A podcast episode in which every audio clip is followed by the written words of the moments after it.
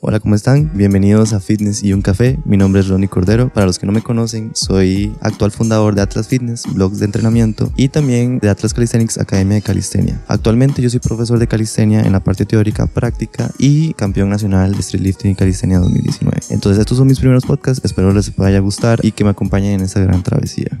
No todo son barras y pesas. No todo es sudor ni fuerza bruta. Todo gira en torno a la ciencia del ejercicio y un café. Esto es Fitness y un café con Rodney Cordero.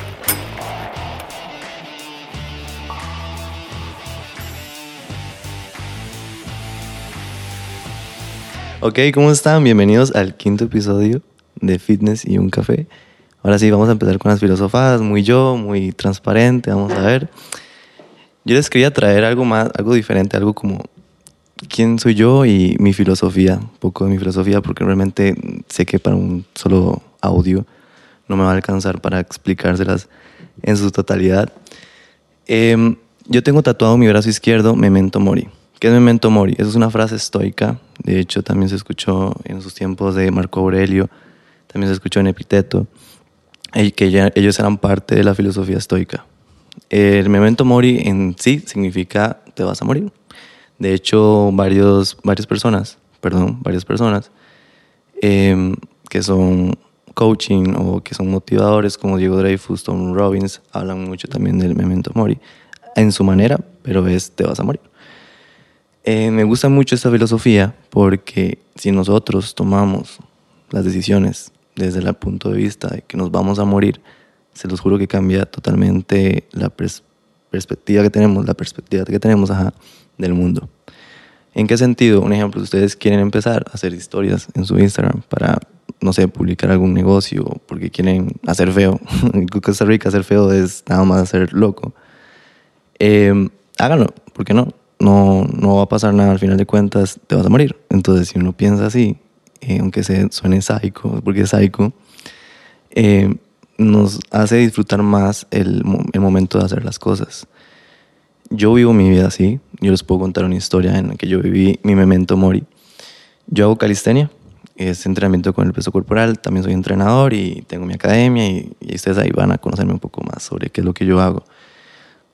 En sí, yo quería montar un negocio dentro de Atenas, quería en el centro junto con un socio. Y en eso yo me di cuenta que el socio quería jugar sucio y así, y yo no voy con esas cosas. Entonces yo dije, ok, eh, ¿qué hago? Yo necesito volver a amar lo que yo hago, que es la calistenia. Y la única forma que lo podía hacer era conociendo a mi ídolo de la calistenia, que lo pueden conocer como Gabriel Saturno. Y yo dije, tengo que, ir a conocerlo. O sea, tengo que ir a conocerlo. Me voy a gastar la plata que iba a utilizar para la inversión en, en ir de viaje, pero necesito hacerlo para volverme a enamorar de lo que yo hago.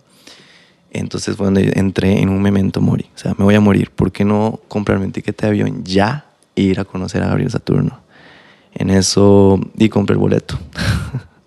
yo vivo con mis papás. Yo sé, tengo 22 años, no parece, pero tengo 22 años todavía, vivo con mis papás. Eh, les dije nada más, en, mm, yo me acuerdo, en abril, después de mi cumpleaños, un 8 de abril, les dije, llévenme al aeropuerto porque voy para Miami. Y ellos estaban todos impresionados de que, ¿por qué? ¿Qué, ¿Por qué? ¿Qué, ¿Por qué voy a Miami? Y yo voy para Miami no sé, pero voy a ir a Miami, voy a conocer a mi ídolo, no sé cómo, pero voy a ir. Entonces ya me, dijeron como que está bien. Y allá usted, ¿verdad? Cualquier cosa, si necesita algo, nos puede avisar. Entonces ya me llevaron al aeropuerto, yo venía nervioso, yo no sabía qué iba a hacer, iba a gastar plata, porque ni siquiera no sabía si mi ídolo me iba a aceptar que yo llegara donde él, porque un loco de Costa Rica llegando ahí al estudio, imagínense. Y en eso mm, yo decía, no, me mento morir, me mento morir, me voy a morir, ¿por qué no? O sea, al final la cuenta la plata ya ahí viene y si me muero allá, me morí en Miami, no, al menos no en Costa Rica. Entonces ya voy llegando y, y, ya voy a un Airbnb. Había gente que yo no, que era rara, realmente es una cultura que es diferente y yo decía, qué raro, que me van a matar. Porque fue un Airbnb así que ustedes no tienen ni idea de lo feo que era, pero yo dije, no, para ahorrar plata entonces ya estoy yo ahí durmiendo solo en el cuarto y yo me puse a buscar con mi computadora la ubicación del estudio. Ya estoy buscando, buscando. Yo he vuelto loco, que yo no sabía qué estaba haciendo yo en Estados Unidos. Literal, yo estaba como, ¿qué estoy haciendo aquí? ¿En qué momento le estoy, haciendo caso a mi filosofía de memento mori, ¿verdad? ¿En qué momento la acepté? Y en eso eh, ya alquilo un carro también y de todo, me estoy gastando toda la plata. Yo decía, todo lo que yo tenía a la basura, ¿verdad? Todos los ahorros. Y en eso ya como que encontré la ubicación y llegaba donde me decía el mapa y no encontraba el estudio y no lo encontraba y no lo encontraba y no lo encontraba. Y decía, a nada vine. yo estaba, a nada vine yo aquí a Estados Unidos, fui, vine a perder plata. Pero yo decía, no, tengo que encontrarlo, tengo que tener fe, memento mori, ¿por qué no? Y entraba a las tiendas que preguntando dónde había un estudio de calistenia. La gente me decía, ¿qué, qué es calistenia? y yo decía, aquí me va, o sea, me va a dar algo, me va a dar algo. Yo me iba a poner a llorar. En eso, como que me puse a ver videos de él en YouTube y logré como ubicar el lugar y llegué a la puerta donde decía Estudio Gabriel Saturno. Y yo no lo podía creer. Yo hice una historia de toda la comunidad calisténica en Costa Rica vueltos locos con que Rodney estaba en el estudio Gabriel Saturno, pero no sabían que, ni sabía si me iba a aceptar. Entonces eh, ahí estaba el número en la puerta, yo hice unas llamadas, no me contestaron, entonces les empecé a escribir por Instagram como loco, tampoco me contestaban. Y yo que no, yo voy a tranquilizarme, voy a ir a las barras, voy a hacer calistenia ya en, en la playa, ya estuve allá haciendo calistenia Llegué al Airbnb, me, me, me, acosté a dormir y en la mañana me habían contestado. Me dijeron como que sí, que llegara al estudio, que todo bien. Entonces yo llamé y sí me contestaron esa segunda, esa, esa segunda vez que llamé. Y me dijeron que llegara al estudio al otro día a las 3 de la tarde. Y yo dije como, wow, qué nivel. Pero primero me dijeron que no, que no llegara porque estaban muy ocupados y que no, no querían visitas, pero yo les rogué, le dije, vengo desde Costa Rica para conocerlos. Entonces me dijeron como que está bien. En eso estoy yo sentado en, en el hotel, no podía dormir, estaba súper nervioso, iba a conocer a mi ídolo. y en eso ya no dormí, literal pasé recto. Y ya eran las 3 de la tarde del otro día, llegué al estudio, me quedé ahí una hora, casi una hora esperando y nadie abría. Y yo tocaba y nadie me abría. Y yo decía, a esta gente se le olvidó. quedé como un, mm, ¿verdad? Y en eso, y en eso eh, ya me abrieron, porque yo ya me estaba yendo, yo ya estaba yo ya yo, iba a llorar, yo iba a llorar y ya me estaba yendo, y no, yo me voy, no me abrieron, se les olvidó, dije, voy a morir, qué presa, nunca conocí el ídolo.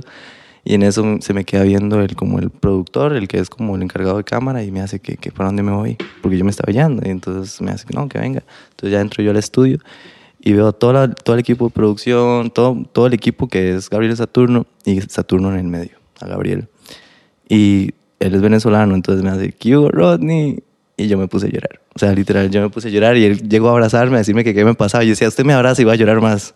No, entonces no me abrace. y él, ah, pero estás bien, no sé qué. Yo, sí, sí, o sea, yo estoy bien, nada más que es, un, es impresionante verlo ustedes de frente. Después de verlo desde los 15 años en Instagram, nada más, en videos de YouTube, y verlo aquí de frente mío, para mí es un sueño. Y él fue como, ah, gracias. Entonces me mostró el estudio, estuvimos entrenando juntos. Eh, le, le, hice demasiadas preguntas, aún así quedaron varias preguntas que yo no le hice por los nervios, obviamente.